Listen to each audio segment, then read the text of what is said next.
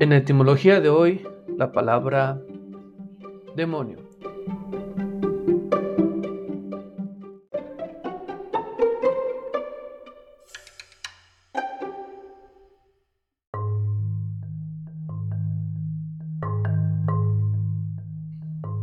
Hubo un tiempo en el que el demonio fue bueno y apreciado considerando la raíz de esta palabra, observada en el latín tardío como daemonium, el cual lo toma del griego bizantino como daimonion, refiriéndose a genio, divinidad menor o ente espiritual que podía ser bueno o malo.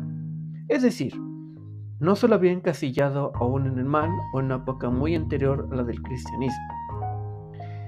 Es uno de los vocablos con mayor connotación negativa de nuestro idioma porque la tradición cristiana utilizó esta voz y lo sigue haciendo para designar a aquel ser que se opone directamente a Dios perteneciente al reinado del diablo, pretendiendo expresar la maldad absoluta.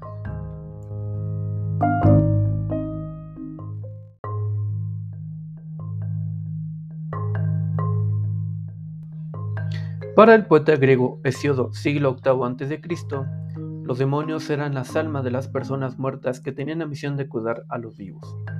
Inclusive, los filósofos de tradición socrática como Platón Consideraban al demonio un ser que guiaba e inculcaba conocimientos a los seres humanos.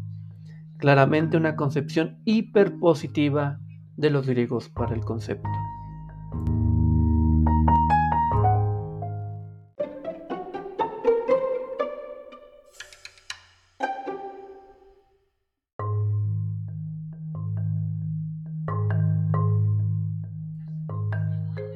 El cristianismo instala su poder maligno y lo contrapone a la figura bondadosa de Dios.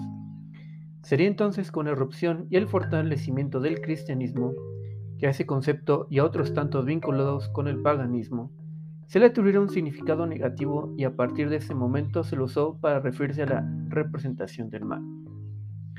Pero esta consideración no es excluyente del cristianismo, y las otras dos religiones monoteístas más grandes del mundo, islamismo y judaísmo, Asimismo señalan el demonio como un ser malo e impuro, que trae mal y la tentación a la humanidad.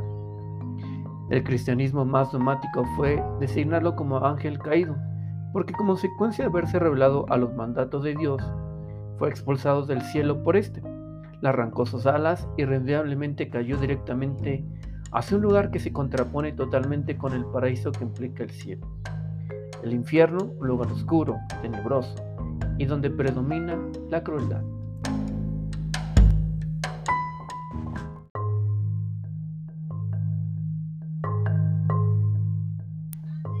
La Biblia exacerbó la concepción negativa.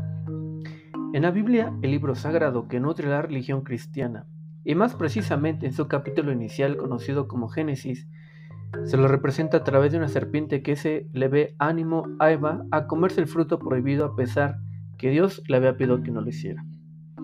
Ese comportamiento infiel para con Dios hizo que Eva y su pareja Adán, los primeros humanos que creó, sean expulsados del Edén y pierdan todos los beneficios. Por otra parte, esa conducta marcó la aparición del pecado original de transmisión natural a generaciones posteriores.